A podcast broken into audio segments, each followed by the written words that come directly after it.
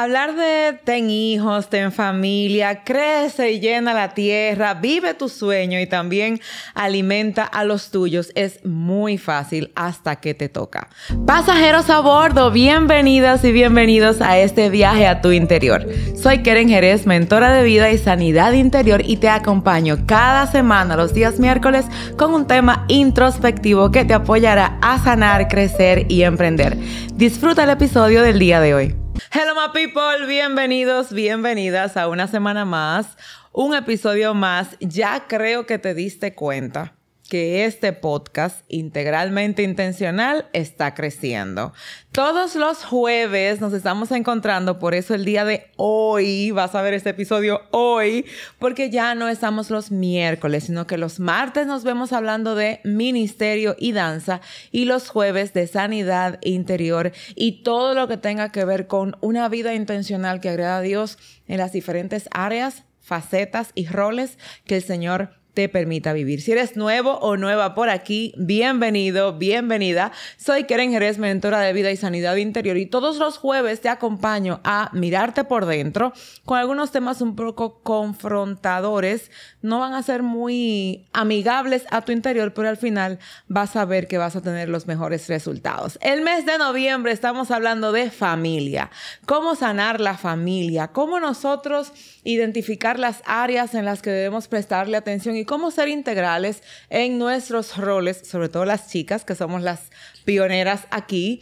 cómo yo voy a honrar a Dios a través de mi familia. De hecho, en el Instituto Regeneración, este mes de noviembre estamos trabajando también con sanar la historia familiar. Y si ya tú eres parte de nuestros alumnos del desafío Quiero Sanar, prepárate porque en tu correo ya está el enlace para encontrarnos y tener esta mentoría bien intensa. Prepárate, ten agua, café, té. A las 5 de la mañana, ya sabes, nos vamos a ver para trabajar con estos temas. El día de hoy yo tengo una invitada súper especial. Es, vamos a decir que la que me saca de apuro cuando tengo que hacer algún personalizable para mis chicas de mujer intencional es la que me está dando la mano con el diario intencional que viene por ahí. Es madre de dos, esposa, emprendedora, empresaria, hija de Dios, ministro, lava la casa, friega, lo hace de todo. Bienvenida, Doris. Muchísimas gracias, Keren. Sumamente feliz de verdad de estar aquí compartiendo contigo. Y después de todo lo que dijiste, pues dime.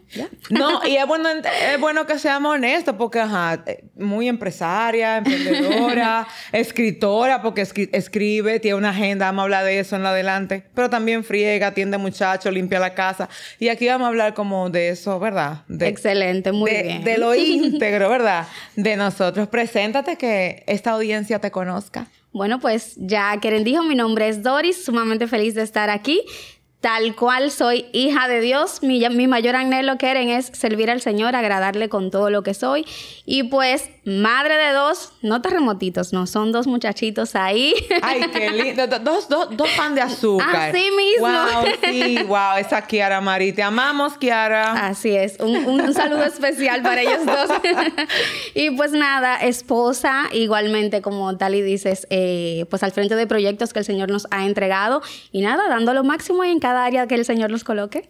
Dando lo máximo. Yo creo que usted entienda que dando lo máximo quiere decir dando lo máximo. O sea, dando lo máximo. Dejando el forro. ¿Cómo se describe Doris?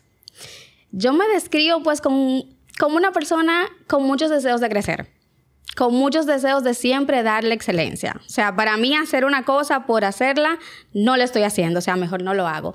Me describo como una persona que quiero hacer con amor todas las cosas que hago, porque entiendo que así glorificamos al Señor. Y haces muchas cosas. Realmente. Muy bien. Vamos a hablar de todas esas cosas que tú haces.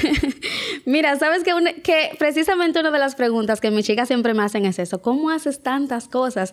Y ahí es cuando yo me detengo y analizo y digo, wow, de verdad hago muchas cosas. Sí, porque uno no se da cuenta. Uno no se da cuenta. Que te, te, te dice, pero ¿y cómo caíste del día? Y tú dices, ¿cómo, así? ¿cómo así? Hasta que tú ves tus historias o lo que le ha dicho a la gente y dices, ah, ok, ya entiendo. Exactamente. Y yo creo que, que eso lo logramos con un sistema. O sea, cuando tú logras equilibrar de alguna manera eh, todo lo que haces, tú no te das cuenta porque tú vas paso a paso, haciendo lo que tienes que hacer hoy. Es tan así que yo en mi agenda, o sea, cuando yo escribo, yo lo de mañana es de mañana, o sea, mi mente no está en lo de mañana, está en lo que tengo que hacer hoy. Y así es pues que vamos logrando cada cosa que, el Señor nos coloque en las manos. De hecho, eh, Doris decía en su agenda, cabe destacar, y comencemos por ahí, cabe destacar que Doris tiene una agenda y se llama Viviendo con propósito, que es nuestra agenda en Mujer Intencional. Todo el mundo anda con su agenda por ahí para abajo. Y es muy importante eh, comenzar con... Eh, hay muchos proyectos más, además del proyecto familiar, pero es importante hablar de agenda, sobre todo por el hecho de que hoy en día las madres están siendo, están, porque honestamente no estamos ahí y por eso estamos aquí contigo. Están muy eh, desvinculadas de la proactividad, del orden, de establecer estructura en sus días, porque estamos demasiado involucradas en la maternidad. Estamos 24, 25, 8 en la maternidad y no tenemos tiempo para nosotras. ¿De qué forma, Doris? organiza ese sistema, además de comentarnos un poquito de la agenda. Claro que sí. Precisamente la agenda tiene este, esta, esta forma en la que el Señor me ha, me ha permitido organizarme. Y es básicamente que cada tiempo hay que destinarlo. O sea, o sea, en mi día yo no puedo simplemente decir, no, yo en algún momento del día yo voy a sacar tiempo para Doris. No, yo en mi agenda dispongo este tiempo, este es, es para Doris y eso es lo que Doris va a hacer. O sea, si nosotros no somos precisamente intencionales en, en las cosas, no tenemos claro el propósito, no determinamos, pues fácilmente el día se nos va, se nos va, se nos va. Llega la noche y, ¿qué hice? No hice nada. O sea, necesitamos proponernos y sobre todo comprometernos. No es simplemente el hecho de que si fue a las 4 de la tarde que yo saqué mi tiempo y se me fue a las 4 de la tarde ya yo no lo voy a hacer. No, vamos a, a reagendar, vamos a hacer un equilibrio de qué tengo que hacer para tener ese tiempo. O sea, cada cosa yo lo dispongo.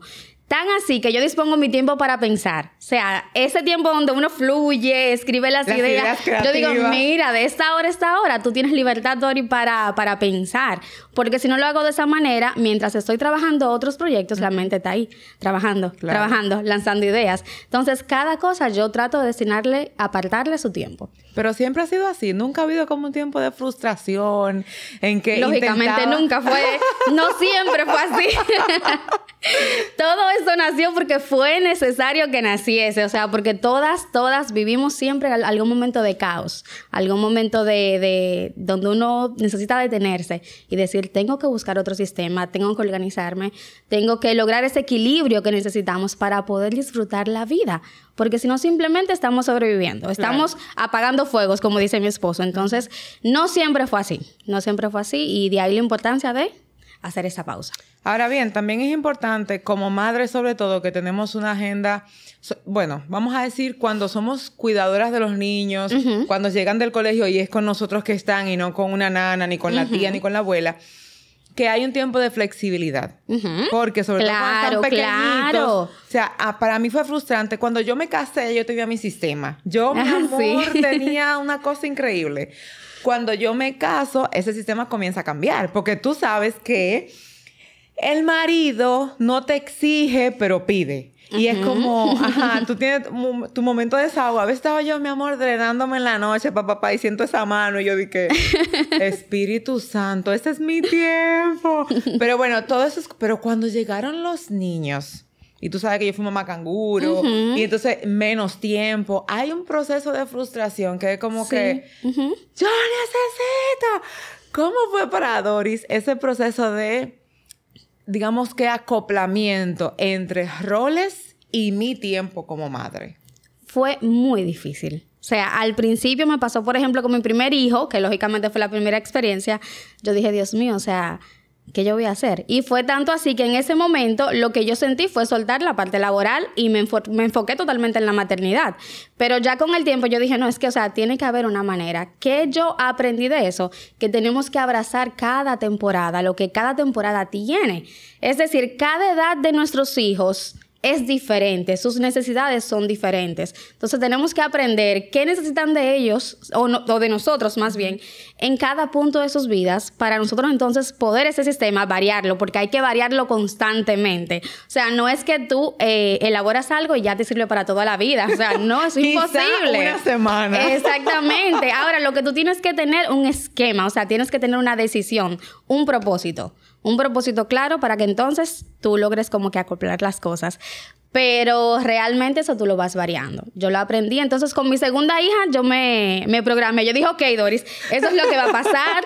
tú sabes que tú te vas a perder por tres meses, no eres tuya.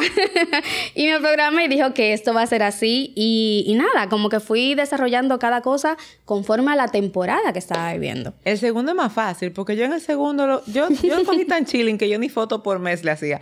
Y, y a Caleb, me pasó lo mismo. a Caleb, mi amor, Caleb tiene fotos, mira, de cada, de cada semana de cada y después y yo mi amor yo ay Josué perdóname mi hijo tú vas a ver esto cuando grande pero nada. Creo creo que nos pasó lo mismo no sé. Yo quiero saber si hay alguna madre aquí que le ha pasado lo mismo que el primero muy espléndido el segundo fue como que mi hijo tú tienes una foto ahí de cuando naciste porque alguien te la tomó y fue de, de más pero ajá antes de pasar a lo próximo por eso yo siempre le digo a las chicas sobre todo a las solteras aprovechen aprovechen. Porque ay, cuando están solteras quieren casarse, pero no organizan su vida como soltera y cuando se casan entonces abrumadas, perdidas. Y sobre todas las cosas es como ese hecho de aprovecharte. Porque es que en la maternidad tú te pierdes. Es así. Yo en estos días que estoy recuperándome, literal, o sea, es como que, permiso, mamá está ocupada, déjenla que mamá está pensando en ella. Cuando me ven así como media. Porque uno no valora la soltería. No valoramos el tiempo de soledad. Estamos apresuradas por un marido cuando ni siquiera estamos tratándonos como lo que queremos entregarle a ese marido. Entonces, siempre digo, aprovechen a vivir como que sus etapas. Claro, yo creo que la viví como demasiado. Yo me fui a todo lo conciertos. Yo, yo hice en el Señor, nada fuera del Señor ningún desacate. Se puede vivir procesos sin desacate. Gracias. Eh, todo ese proceso, y fue como que llegué al, matrimonio, como ya yo vivía sola antes, a mí me dio más duro. Pero fue como nice, fue como, ah, ok, ahora me toca. Pero con los niños, ay, yo era como... El proceso. Entonces, óyeme, a veces, dime si a ti te pasó, yo me metí en el baño a responder mensajes, a ver noticias. Quieren a, todas realmente. a todas. Porque yo, o sea, literal, o sea, para poder como respirar. yo recuerdo un día que yo entré al baño, me senté detrás de la puerta en el piso y yo me degoncé así. Yo dije, ay, Dios mío, por favor, que nadie se le ocurra. Y ahí va Cale, mamá, allá. Y yo, pero padre del verbo. Mi esposo como que se la llevó, él nunca me ha hablado de eso, pero como que se la llevó y lo llamó. Pero ese momento de frustración, ahí quiero llegar.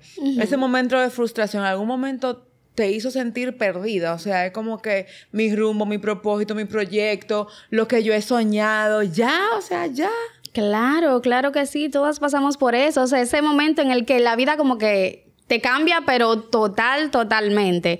Y aprendí que ese es el momento entonces de reconstruirnos, de decir, ok, aprender a despedirse de esa mujer que éramos, porque realmente no vamos a volver a ser esa mujer. O sea, ya todo lo que venimos, no, todo lo que vamos a construir es algo ya nuevo y tomando en cuenta todo lo que tenemos a nuestro alrededor. Entonces, sí, toca volver a reconstruirse. Toca. Y de cero. Desde cero. Yo veía en estos días un, un video que de hecho se lo mandé a Mujer Intencional porque para mí es como, como eso es lo que somos. Era una, creo que le llaman carruña, no recuerdo bien, que es un ave, un, es como un, ay Dios mío, un animalito, no es mariposa, es más o menos esa familia. Y entonces salía de su crisálida con fuerza y fuerza, tú sabes, como la mariposa tratando de salir. tratando de... Y cuando salió, o cuando sale, el cascarón viejo se marchitaba y se ponía como opaco, como el otoño. Y yo decía, cada etapa de nuestras vidas somos justamente eso, es como quitarnos la piel vieja y queda como otoñal, así como se está cayendo, despedazando todo, pero eso ya cayó para entonces reconstruir en el Señor lo que nosotras somos sin perder nuestra identidad. Es así. Porque muchas de nosotras lo que hacemos es que nos envolvemos en muchos haceres para volvernos a sentir eh, como que importantes y dueñas de nuestras vidas, no caíste nunca en eso, en hacer mucho, mucho, mucho y de repente, espérate, que yo te haciendo mucho, pero no estoy efectiva. claro, claro que sí. O sea, ese momento en el que nosotros nos ocupamos tanto que precisamente decimos, ok, pero ¿y por qué lo estoy haciendo? ¿Y por qué me estoy moviendo? ¿Y qué es lo que me está moviendo? O sea, ¿cuál es la finalidad de todo esto? Porque al final viene el agotamiento, viene el mismo desánimo, viene el tú eh, eh, hacer, hacer y hacer, pero al final por dentro vacío. Entonces, claro que sí, llega ese momento en el que tú tienes que decir, espérate, ¿por qué yo me estoy moviendo? O sea, ¿quién soy yo en el Señor? ¿Cuál es ese propósito que el Señor me ha dado? ¿Qué es lo que tengo que hacer? Porque si hay muchas cosas, pero ¿en qué es que yo me tengo que enfocar en este momento? Entonces, eh, sí toca volver a reconstruirse, volver a levantarse y, con base a lo que el Señor nos ha revelado sobre lo que Él ha dicho de nosotras. O sea, con lo que Él ha dicho. Y en el tema ministerial, ¿te ha tocado decir no algún momento? No, ¿en qué sentido? O sea, no puedo, no lo voy a hacer, no voy a ir. Eh, no. He aprendido, de verdad que me costó mucho, me costó mucho decir no, pero el aprender a obedecer al Señor me enseñó a decir no. O sea, el yo querer agradar a Dios fue lo que me dio como el valor de decir, es que si haces esto, no vas a poder hacer esto otro con excelencia o no vas a poder hacerlo en la manera en que yo quiero que lo hagas. Entonces entendí que a veces muchos sí son desobediencia a las cosas que Dios quiere para nosotros. Entonces a partir de ahí dije, eh, hay que saber elegir, hay que escoger, hay que poner muchas cosas en pausa y dejar que sea el Señor quien nos dirija. Porque el hacer, hacer y hacer y al final no enfocarnos en el propósito, no hicimos absolutamente nada. Es que de hecho, hacer incluso para Dios, sin ser el propósito de Dios para nosotros, puede matar el propósito que Dios ya predefinió para nosotros, porque a veces incluso estamos todos los días haciendo algo para Dios, pero no es justamente lo que Él dispuso que nosotros íbamos a hacer, porque quizá es por comodidad, por conveniencia, pero no porque intencionalmente hay un objetivo dentro de lo que a mí me toca. Y dentro de eso cae mucho a repercutir, no solo los hijos, porque cuando un muchacho está enferma, de hecho, Doris venía para, para nuestro mes de octubre, donde estábamos hablando de emprendimiento, mujer emprendedora, que, que algunas me dijeron, que quieren, el video que salió esta semana, muy ápero y todo, pero tú no tienes una invitada. Era ella, lo que pasa es que a Doris se le enfermó Brian, Brian y entonces no pudo, no pudo estar. Y es una de las cosas que pasan muchísimo cuando tenemos hijos por lo menos hasta 12 años, 10, 12 años, que hay cambio de planes. ¿Qué tal la frustración en los cambios de planes? Porque una cosa es que por ti, que tú te sientes mal. Tú dices, ay, yo me siento mal, cualquiera. Pero aún así, aunque nos sintamos mal, cumplimos. Pero cuando un hijo está enfermo, ni aunque te lo... Mira, te lo puede cuidar las dos abuelas, todos los tíos. Todo se nubla, El esposo te dice, yo me quedo con él. Y tú, honestamente, tú no ves otra cosa que tu muchacho. Es así, todo se nubla. Todo se nubla porque es que la preocupación de una madre es la preocupación de una madre. O sea, no, no hay manera. Desde que tú ves que tu niño o tu niña tiene alguna dolencia, ya automáticamente esa dolencia es tuya y tú asumes tu rol de que tienes que estar ahí para él o para ella. Porque es que para ellos, nosotros somos el refugio. O sea, somos su refugio. Cuando están enfermos, es a mami o papi que quieren. Entonces, sí ha tocado muchísimas veces, mira, lo siento, y muchas personas quieren, no lo entienden, ¿sabes? Como que, ok, pero puede dejarlo con el papá o puede decir que el otro, pero... Pero tráetelo. Ajá, pero ven con él. Pero realmente es lo mismo que venimos diciendo, hay que saber a qué darle prioridad. Y la familia es la familia, es un regalo y una bendición del Señor, que hay que también saber cómo cuidar. ¿Te ha tocado no ir a la iglesia por alguna situación de tus hijos? Claro que me ha tocado me ha tocado, incluso es una tecla sensible, porque me ha tocado porque, por ejemplo, en la edad que tiene Kiara, que son tres años, no es de ella sentarse tranquilita a escuchar el servicio dos horas. Entonces, sí es algo que de verdad hay que aprender a manejar, de sentarme, vamos a, vamos a, ver la manera en la que logramos ir, logramos recibir, pero no es lo mismo. Y claro que sí que me han tocado muchísimas situaciones buscando ahí la manera de, manejarlas. ¿Qué tal cuando hablamos de ministerio y proyecto de Dios para Doris. Porque, ajá, La vida ministerial de un hijo de Dios no se basa solamente en la iglesia local, sino que tú tienes una asignación que trasciende a las cuatro paredes, que de hecho nuestra congregación, que es la misma, no siempre está solamente en las cuatro paredes, ¿verdad? O sea, que ya de por sí. de hecho, ya no estamos en las cuatro paredes solamente.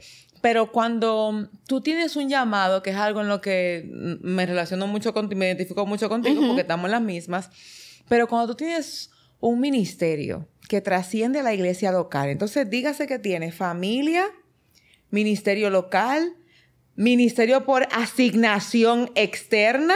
Tienes un proyecto de emprendimiento que aunque se relaciona con el ministerio, no es lo mismo. Exacto. Y tiene también productos. O sea, ¿cómo es que en este abanico Doris puede decir, viendo las maravillas de mi padre todos los días? ¿Cómo, cómo? Porque entonces no son cosas que tú dices, bueno, el lunes me encargo de tal cosa. El martes voy a librería. El miércoles trabajo la agenda. Hay cosas que son muy paralelas. ¿Cómo lo hace Doris y cómo se siente Doris cuando tiene mucho acumulado y una gran demanda de parte de Dios? Wow. Bueno. de qué profunda, profunda la pregunta.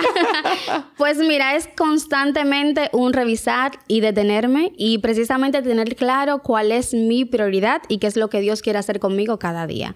Es decir, yo sé que yo necesito cumplir o no cumplir, sino ir con ir a la iglesia porque Doris necesita recibir. O sea, Doris necesita ir también a, adorar al Señor en nuestra iglesia. Entonces, no es algo que yo ponga en negociación de no, la iglesia no, porque yo tengo ministerio, no. O sea, el Señor nos manda a congregarnos y para mí, mi iglesia es mi iglesia. O sea, hay que asistir. Escucha, por favor, lo dijo Doris. Porque yo estoy acabada, digo, gracias a todos ustedes que han aumentado el engagement en, en el video. Yo estoy acabada porque en Instagram yo subí un corto, uno de los videos de octubre, donde yo decía que hay que ir a la iglesia, hay que congregarse y la gente comenzó a decir, sí, pero Dios está en todo lugar, sí, pero Él está en mi corazón, pero es muy fácil decir, Él está en mi corazón, sobre todo tú, tú pudieras decir, yo tengo un llamado de parte de Dios y como Él está en mi corazón, yo me voy a poner donde me inviten. ¿Qué, ¿Qué profundidad hay para sostenernos? Exacto. Porque bien tú puedes hacer lo que sea afuera, en tu, eh, donde tú quieras, pero sostenerte, mantener una familia en equilibrio con la iglesia, el ministerio del trabajo, los proyectos, la agenda, etc. La iglesia no es una opción. Congregarnos. Congregarnos no es una opción. Lo dijo Doris. Es un mandato, es una necesidad y es un anhelo de todo cristiano, un anhelo de todo hijo de Dios. O sea, debe ser un deleite. O sea, que aquel que no está como muy cimentado no, no, no es un anhelo. Bueno. Lo dijo Doris, ¿Qué te digo?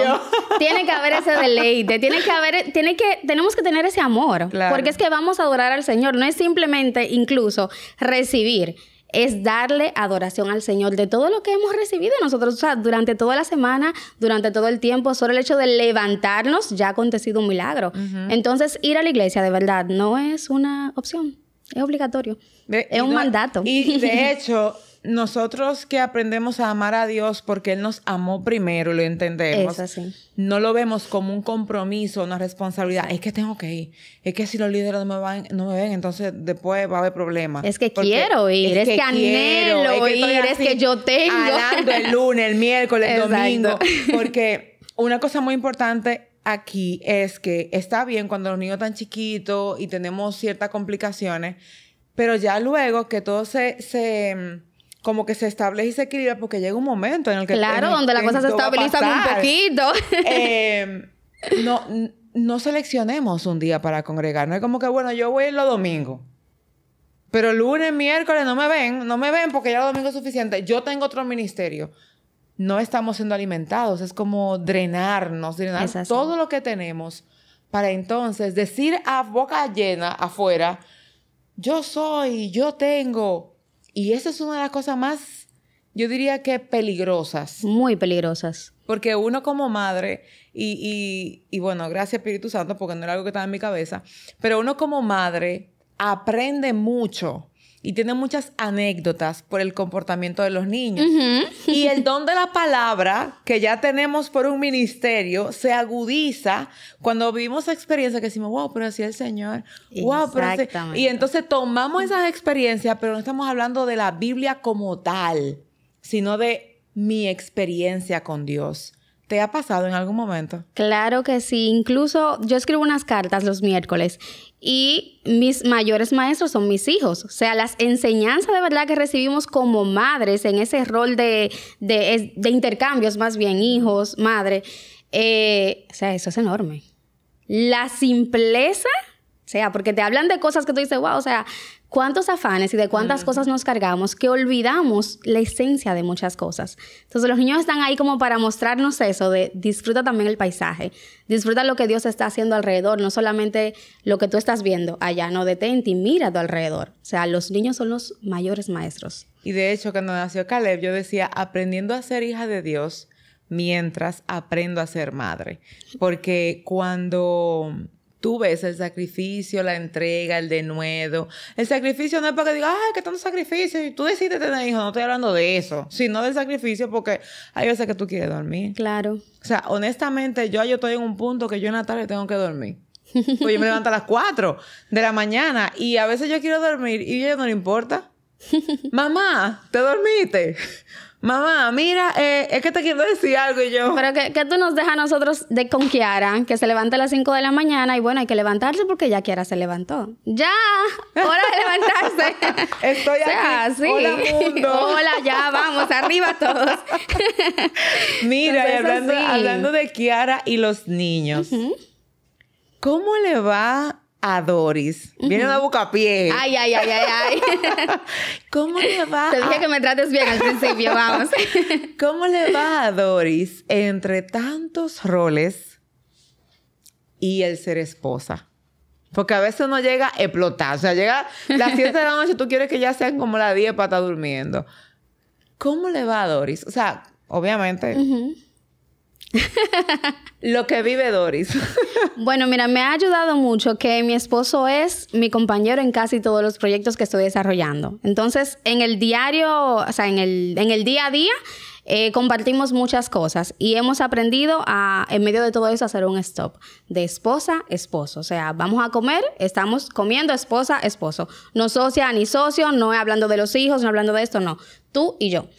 Pero sí, con esto también hay que ser nuevamente intencional. O sea, hay que eh, decidirse a hacerlo. Porque si no quieren, es difícil el asunto. No, es que nosotras somos muy de, esencia de pensamiento y siempre estamos pensando cómo, en todo, lo que hay que hacer, en todo. hay que, hay que, así como, como David le decía al alma, alma, alaba, hay que decirle mente, silencio y vamos a enfocarnos. sí, porque si nos llevamos de los proyectos, las asignaciones, los hijos, las situaciones también familiares, el momento que tú te sientas como para refrigerio de ambos, se convierte en una conversación de necesidades, de situaciones. ¿No te llega un momento en que tú lo que quieres como, mira, no me, no me hables, mi amor, yo te amo, pero hoy no. Claro que sí. la cara de Dani como... Lógicamente. Pero sí, pero de, verdad que, eso me ha ayudado mucho. El hecho de que, por ejemplo, lo que sea que yo esté atravesando en el día, también lo está atravesando mi esposo. Entonces, eso ha sido de verdad un regalo. Un regalo de verdad de parte del Señor. El hecho de, poder sentarnos y saber que su preocupación está siendo mi preocupación también y que en este momento no vamos a hablar de la preocupación, sino tú y yo. Pero sí hay que, hay que tener un equilibrio. Hay que, hay que hacer tiempo. Y tú quizás puedes estar diciendo, sí, pero mi esposo y yo no trabajamos juntos. Aún así, hay que hacer el equilibrio. Hay que hacer el equilibrio. no, él no sabe lo que aquí pasó en la... Porque nosotras, nosotras somos el final. él no está aquí durante el día. Yo me encargo de todo. Y cuando él llega, los hombres también, aunque no estén en la casa haciendo algún tipo de asignación, tarea, también están preocupados justamente, de hecho, trabajan es por la familia, porque tú le puedes preguntar a cualquier eh, esposo por allí, dice, yo me fago así porque imagínate los hijos, la esposa, yo no quiero que pasen trabajo, que si estuvieran solteros, le diera tres pepín y se para la casa de su mamá. Entonces también tenemos que valorar ese esfuerzo y quizá, aunque no entiendan per se lo que estamos viviendo, a veces que nosotras tampoco nos gusta pedir ayuda. Es así. No nos gusta decir, eh, sí, te necesito, porque asumimos, esa es una, una de las cosas, para mí, un error garrafal. Un gran error. Eh, mira, pero así de muerte lenta, el hecho de que asumimos que tenemos que. Y en una relación de matrimonio no tenemos que. Definimos qué vamos a hacer. Yo decía en estos días en autodescubrimiento, los roles no vienen prediseñados. Yo puedo ser mamá y puede ser la que trabaja en la casa y en, la calle y mi esposo puede ser papá y el que trabaja en la casa y eso es por común acuerdo de acuerdo a la temporada que estemos viviendo. Es así. Entonces, a veces queremos como entrar en casilla, ah, bueno, pero fulana contó que así lo hacía. Tú tienes que ahora, o sea, esa es la historia de Doris. Exacto. Y a veces de vez en cuando le doy un filtrico de la mía, pero no tiene que ser así, o sea, hay momentos, hay familias, perdón, hay familias que no tienen esta ventaja que tú y yo tenemos de tener a nuestros esposos en, en los proyectos, en la casa, pero aún así hay que sacarle tiempo. Hay que sacarle tiempo. A pesar de que estemos cansadas. Ese, ese cliché, incluso un meme hicieron por ahí, en las redes. Tú sabes que las redes son lo que informan a todo el mundo ahora. Ella estaba cansada, era como una señora que estaba súper cansada y venía de, mucho trabajo, era gerente, y cuando el esposo llegó en la noche y le preparó una cena al esposo y todo con velas. A todo dar. ella llegó y le dijo, tú estás pensando en cena, ¿eh? y yo estoy pensando en esto, esto y esto, y se fue y no le hizo caso. Entonces, después tú dices, ¿qué pasa con mi familia? Dios, oye, haz algo con mi familia pero comienza con Dios, haz algo conmigo para no dañar la familia que tú me entregaste. Y aunque así como está diciendo Doris ahora, aunque tu esposo trabaje contigo, hay que sacar tiempos como esposos, no como socios, no como mi colaborador, nada, o sea, ok, cambiemos el chip. Ahora, mi amor, mira, no sé qué, porque si no, ¿cómo se alimenta una relación? No sé si te ha pasado que en algún momento te, sin darte cuenta, obviamente, quizá flaqueaste en ese, en ese rol como esposa. Claro, claro, claro que sí. Hay que, hay que aprender que era sentarse. A sentarse como esposa y esposo y ese cómo estás que no sea tan cliché. Yo quiero saber cómo tú estás. O sea, de verdad, ¿qué tú sientes? ¿Qué, día tuviste hoy? ¿Qué te pasó hoy? Aunque yo estuve al lado de ti, pero ¿cómo tú te sentiste? O sea, una verdadera conexión. No solamente de que tú me digas, ah, sí, bien, me fue bien hoy. No, o sea, háblame de ti porque yo te amo, o sea, yo quiero saber de ti, quiero saber cómo tú estás. Y algo que, que nos funciona a mi esposo y a mí mucho, desde que éramos novios, estoy hablando que eran de hace 20 años. Bien, no, no calculen, no calculemos. Ay, no, la que está calculando. no, no, calculemos. Oh my God. que nosotros acostumbramos a sentarnos y evaluar, o sea, evaluar totalmente la relación. O sea, imagínate que tú estás evaluando un proyecto. ¿Cuáles son las áreas? ¿Qué va bien? ¿Qué no va bien? ¿Cómo te sientes tú con esto? ¿Cómo me siento yo con esto? Y es una conversación de, de donde hay desacuerdos. No, yo no estoy de acuerdo con esto, yo sí pero donde prevalece es el amor. O sea, donde estamos hablando como equipo para sacar lo mejor de aquí, para seguir cada día mejorándonos. Y eso ha sido algo que nos ha ayudado bastante, porque nos ha ayudado como medicina preventiva. O sea, antes de que algo suceda, desde ahora nos estamos preparando para no llegar a ese punto, así como también para resolver todo lo que surja en, el momento. O sea, hay que sentarse a conversar con nuestras parejas. No, y como tú decías, equipo. Equipo. O sea, no, no es lo mismo mirar el matrimonio como una conveniencia, ni como en mi momento de soledad, pues, imagínate, sino como equipo. Lo que tú haces por un equipo es que a veces, aunque tú no seas la que te proyectes ni la que batee fuerte, si tú apoyaste a que eso sucediera, es tan tuyo. Tú eres parte de el, logro que se, que se, que se obtuvo. ¿Cómo, para ir a otro punto, porque estoy loca por llegar ahí, ¿cómo les va a ustedes dos con el tema de, porque sé que los dos están en la librería y es bueno que nos comentes un poquito para todo el que está en República Dominicana, que tiene que ir para la librería, en la librería Café, pero ¿cómo, cómo fue que se dio? Porque yo recuerdo ese mensaje que tú me pusiste. la querida Doris estaba, estábamos empezando a trabajar mis redes sociales, la de Adorarte. Y estábamos ya en los detalles, ¿verdad? Y de repente me dice, mira, no voy a poder. porque estoy en un proyecto con mi esposo, etc, etc, la historia es larga y la van a escuchar ahora. Y yo así como que, Dios, porque yo no, o sea, yo, para mí las redes, mis contenidos, como es algo como tan, yo, le, yo lo entiendo diferente, no me gusta como que ponerlo en mano de cualquier persona. Y de hecho, papá Dios no me da el permiso todavía de hacerlo. Y entonces, cuando ya yo consigo a Doris, yo dije, ay, Dios mío, hay que buscar otra gente, volver yo a la carga. Y Doris me dice, tengo un proyecto con mi esposo que el Señor nos dio. A partir de ahí, porque ya yo sé que la experiencia ha sido bastante, ¿cómo ha sido llevar un proyecto familiar, porque al final también es un legado para sus hijos, desde cero, porque ustedes remodelaron. Él es arquitecto y les funcionó bastante, pero, claro, claro. pero el proceso, o sea, ¿qué tal? Un proceso de verdad muy, muy fuerte. Debo decir lo que yo pienso en este año, en el nacimiento de, nuestra librería Café, y de verdad que fue literalmente un parto. O sea, literalmente fue ahí como que pujando porque eh, muchas cosas nosotros no la veíamos. O sea, simplemente nos movíamos por fe, por lo que el Señor indicaba. Y ese sueño el Señor nos lo había puesto en el corazón desde hacía muchísimo tiempo. En mi caso, desde pequeñita, yo me, veía entre libros. Y, nada, con el tiempo el Señor fue entregando como cada parte de la visión para la que estábamos preparados. Y llegado ese momento, el Señor dice, bueno, Dori, llegó el tiempo, entonces yo necesito, fueron las palabras que, que recibí de parte de él, que tú sueltes todo lo demás y te enfoques en esto. Yo, bueno, Señor, vamos arriba, vamos en obediencia. Pero ya yo, o sea, cuando estaba adentro, yo dije, ya yo entendí por qué yo necesitaba hacer así.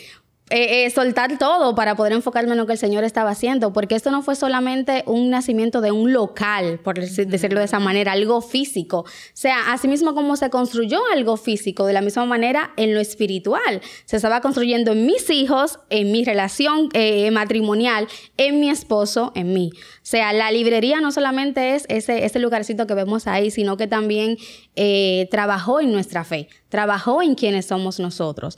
Nosotros llegamos a un punto donde ese local donde estábamos, donde estamos ahora, duramos un mes esperándolo, un mes orando y los dos sentíamos, sí, es ahí, pero entonces el, propietario decía, no, porque tengo otras opciones. Y entonces eh, él decía, yo tengo dos opciones. Unos clientes con una farmacia de renombre que tiene muchísimas sucursales y los tengo a ustedes, dos jovencitos sin mucho respaldo, o sea, como que la decisión tuvo un poquito, pero lógicamente el Señor no le permitía eh, dar este paso.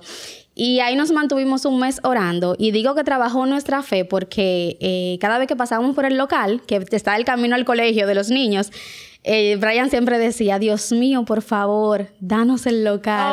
Padre, por favor, el local. Y él decía, mire la librería, mira, va a estar la librería. Le enseñaba a Kiara, o sea, trabajó la fe de nuestros hijos, que no es solamente algo físico, sino que de verdad que nos trabajó totalmente a cada uno de nosotros.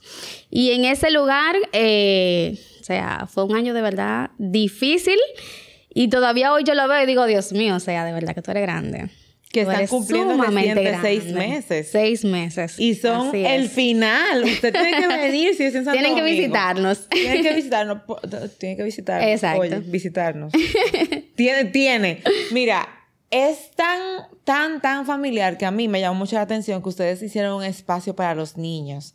O sea los niños que van pueden dibujar, pueden jugar, los padres pueden tomarse su café tranquilos y los niños van a tener también su espacio.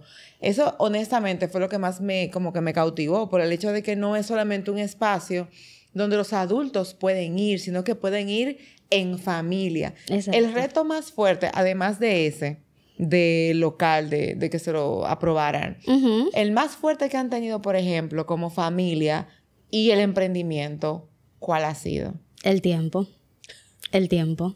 Aprender a equilibrar el tiempo. O sea, aprender a, por ejemplo, para mis hijos, eh, en esa primera etapa, vamos a decir, en esas primeras dos, eh, tres semanas, ellos salían del colegio y era o con mi mamá o con, o con eh, mi suegra o con mi hermana, porque mami y papi estaban haciendo un proyecto a vapor. Entonces teníamos que, que explicarle, estamos ahora haciendo esta librería O sea, estamos haciendo esto, constantemente nos sentábamos y tratábamos de explicarle. Kiara, lógicamente, es pequeñita, todavía no, entiende, pero Brian sí. Entonces, eh, le decíamos, pero te prometemos que en dos o tres semanas ya esto va a ser, o sea, esto va a cambiar. Pero sí fue el mayor reto que a nosotros nos trabajó mucho y nos dolió mucho, porque estamos acostumbrados a estar ahí con nuestros hijos, o sea, a trabajar en la casa, que si salimos, el otro está ahí, o sea, ser totalmente presentes. Y también los niños lo sintieron, o sea, decían, pero, ¿y cuándo mami, papi? O sea, pero ¿y cuándo? Claro que sí, ellos se cuestionaban. Entonces, eh, creo que eso. Eh, equilibrar ese tiempo que no le afectara a ellos y que no nos afectara a nosotros tampoco como pareja. ¿Y no hubo algún cambio en el comportamiento de los niños por la ausencia de papá y mamá en esas, en esas tres, cuatro semanas?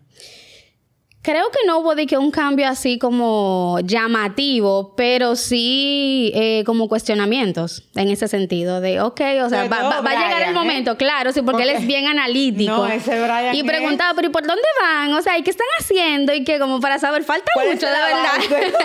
falta mucho, porque tú me dices cuando hagan esto, falta mucho. Como que básicamente eso, pero como tratamos de cada cosa ir compartiéndolo con ellos, hacerlo parte. O sea, los llevamos para que ellos vieran cómo iba, eh, ellos fueron parte de la, organización de los libros, o sea, todo, lo hicimos parte del proceso. Eh, fue como un poquito más manejable. Pero yo diría que eso fue el, mayor reto como padres. El maduro.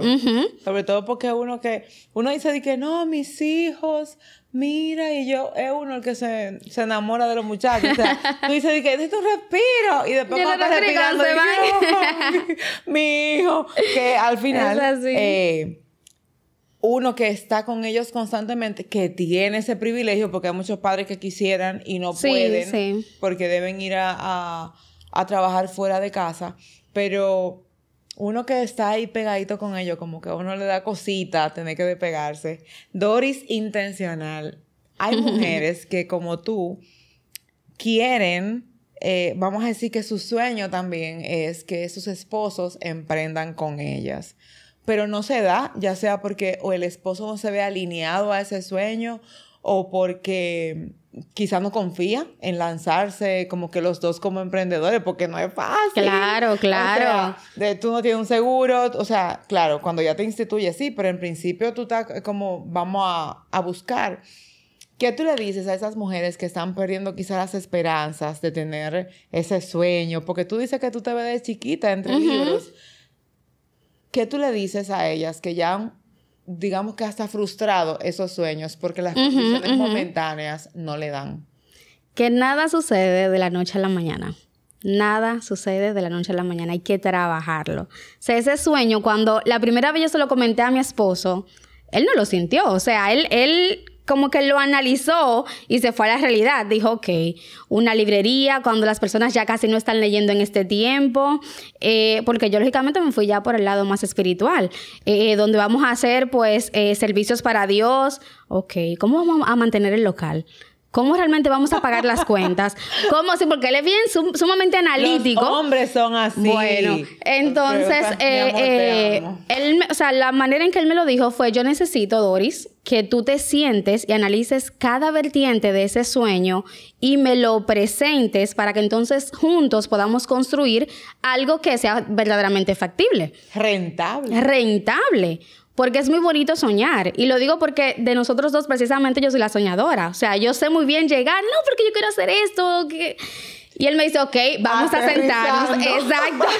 vamos a sentarnos, Doris. Yo creo en ti, yo sé lo que el Señor coloque en ti, pero todo tiene un tiempo, todo tiene una manera de hacerlo y hay que buscar siempre la mejor forma de ejecutar las cosas. Entonces, no es solamente tener un sueño, es saber cuáles son los pasos correctos para ejecutarlo y determinar el tiempo. Porque bien decía que yo tenía este sueño desde chiquitita, pero cuando vine a, ejecutarlo, conforme a lo que el Señor permitió. O sea, cuando comenzamos a mover las fichas nosotros. En algún momento de ese, yo sé que ya yo te puse a, dar una, una, palabra como para finalizar, pero en algún momento tú sentiste como que estaba cuestionando tu sueño. Como que al tu esposo decirte, vamos a aterrizar, ¿ven? Ajá ¿No sentiste en algún momento como que no estaba creyendo así como que 100% en ti, estaba cuestionando la posibilidad de hacerlo? Claro. Claro que lo sentí, pero también sentí que, o no sentí, sino que recordé que la visión fue dada a mí. O sea, la visión realmente fue dada a mí. Entonces, al momento de que yo la comparto con mi esposo, que comenzamos a trabajar en equipo, el Señor entonces planta esta visión en equipo para que la llevemos a cabo. Entonces, es de esperarse que a veces nuestros esposos no van a comprender muchas cosas que el Señor les manda hacer. Aún ellos sean parte de ese objetivo aún ellos sean parte de esa ejecución, no lo van a comprender en su totalidad porque fue dado a nosotros. Tiene que haber esa persona que sea quien crea mucho más allá de lo que los ojos están viendo, pero tiene que ver también esa persona que sea quien aterrice y lleve la realidad. Entonces, sí lo sentí y sí, claro que en su momento me sentí dolida y dije, wow, pero él sabía que venía de Dios. Entonces él simplemente requería ese piso, esa plataforma de sí, lo vamos a ejecutar, pero vamos a ver la mejor manera de ejecutarlo, porque no es por falta de fe, sino porque tenemos que saber con qué recursos contamos, de qué manera nos vamos a lanzar para que las cosas puedan salir como el Señor espera. No, porque si es por nosotros. No, nos lanzamos y después ya vemos. No, armamos un edificio de 40 pisos para arriba y después nos preguntan, ¿y la zapata? ¿Cuál Exacto. Había que ponerle cómo era. Y, más o menos. Pero. Exacto. Eh, te hice la pregunta muy francamente porque es muy privado, pero a veces nosotras somos tan entusiastas, tan soñadoras. Es así. Tan aéreas que cuando encontramos una confrontación, que es justamente lo que necesitamos, yo te voy a decir una cosa, me, me, me bloquea esta parte. A veces digo a mi esposo, yo lo que quiero es que tú me escuches y que me diga que lo vamos a hacer. Y me dice, sí, pero cuando tú estás trancada, después, sin ver resultado y estando entonces deprimida por la frustración, entonces, ¿quién es que te va a ver? Y entonces yo como que...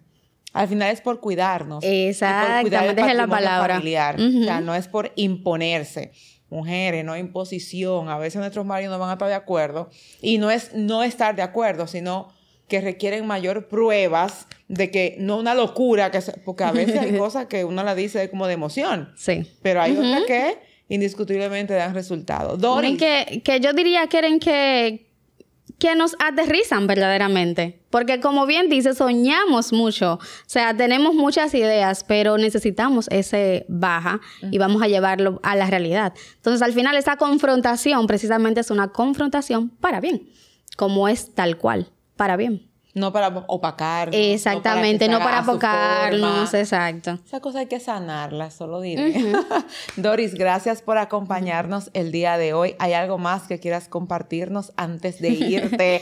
así como con una palabra, una de esas madres que andan por ahí, que sobre todo sienten que ya no van a lograr lo que desean porque tienen hijos.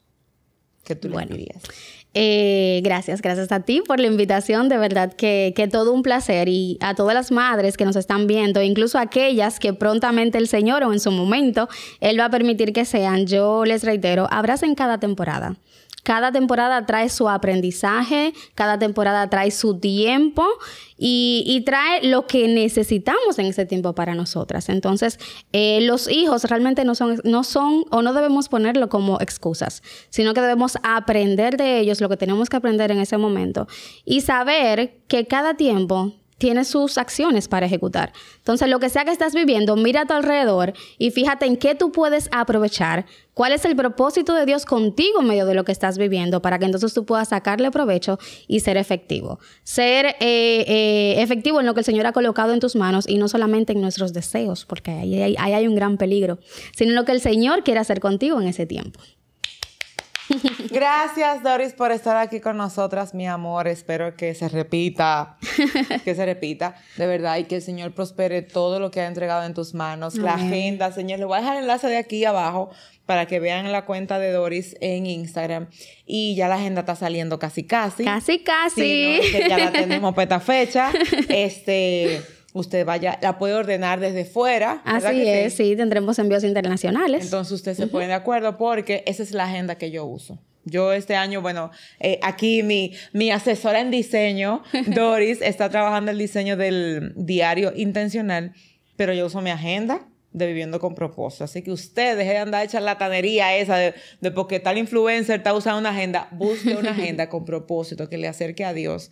Porque cada hoja de esa agenda, literal, a veces cuando estamos de que floja, de que estamos el tiempo arriba, que... Y yo veo esa agenda que dice fuiste a tu tiempo con Dios y yo dije... Volvamos al centro.